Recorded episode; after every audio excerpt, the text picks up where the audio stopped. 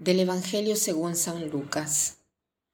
Transcurrido el tiempo de la purificación de María según la ley de Moisés, ella y José llevaron al niño a Jerusalén para presentarlo al Señor de acuerdo con lo escrito en la ley. Todo primogénito varón será consagrado al Señor y también para ofrecer, como dice la ley, un par de tórtolas o dos pichones. Vivía en Jerusalén un hombre llamado Simón o Simeón, varón justo y temeroso de Dios, que aguardaba el consuelo de Israel. En él moraba el Espíritu Santo, el cual le había revelado que no moriría sin haber visto antes al Mesías del Señor.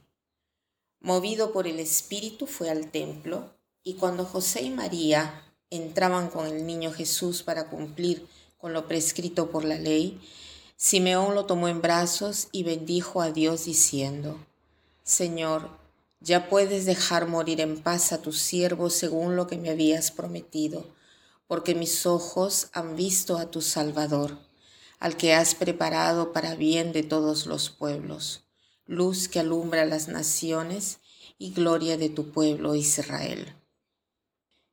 Este pasaje de la presentación de Jesús en el templo está presente solo en el Evangelio de Lucas.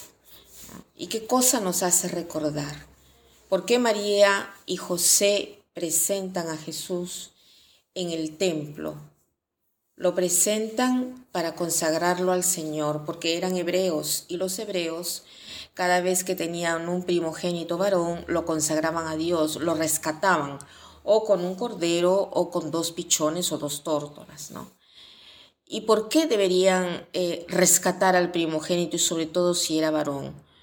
Porque recordaban la Pascua hebrea, que era la liberación del pueblo de Israel de la esclavitud de Egipto, porque si nosotros recordamos, sucedió que vino eh, el ángel destructor a Egipto, ¿no? Y mató a todos los primogénitos de los egipcianos, pero eh, había conservado a los primogénitos eh, de los hebreos, cuando veía la sangre del cordero que estaba pintada en el lindel de las puertas. Entonces María y José van al templo y encuentran a Simeón, que era un hombre de Dios guiado por el Espíritu Santo, y el Espíritu Santo le había preanunciado que no vería al Señor antes de haber visto al Mesías. Y cuando los padres de Jesús lo llevan al templo, Simeón reconoce inmediatamente a este niño, reconoce al Mesías e inmediatamente dice un cántico que eh, la liturgia de las horas lo usa, ¿no? O está eh, escrito en, eh, lo usa todas las noches para ser recitado. Eh, la liturgia de las horas es, una serie de, oraciones que se rezan en la mañana, eh, en la mañana temprano, eh, durante la mañana, al mediodía, en la tarde las vísperas y después la noche las completas, ¿no? ¿Qué cosa dice este cántico? Dice, Señor, ya puedes dejar morir en paz a tu siervo, según lo que me habías prometido, porque mis ojos han visto a tu Salvador, al que has preparado para bien de todos los pueblos, luz que alumbra las naciones y gloria de tu pueblo Israel. O sea, Simeón reconoce en este niño al Mesías, que es la luz que libera y que es para todos los pueblos, incluso para nosotros actualmente. La liturgia de las horas, que es la liturgia de la iglesia, son las oraciones de la iglesia y que cada día es recitada por las personas que quieren vivir una vida cristiana. Esta liturgia de las horas se repite todas las noches en la oración llamada completas. ¿Qué nos dice a nosotros para nuestra vida? ¿Qué sentido tiene este Evangelio para nosotros en este casi 2023?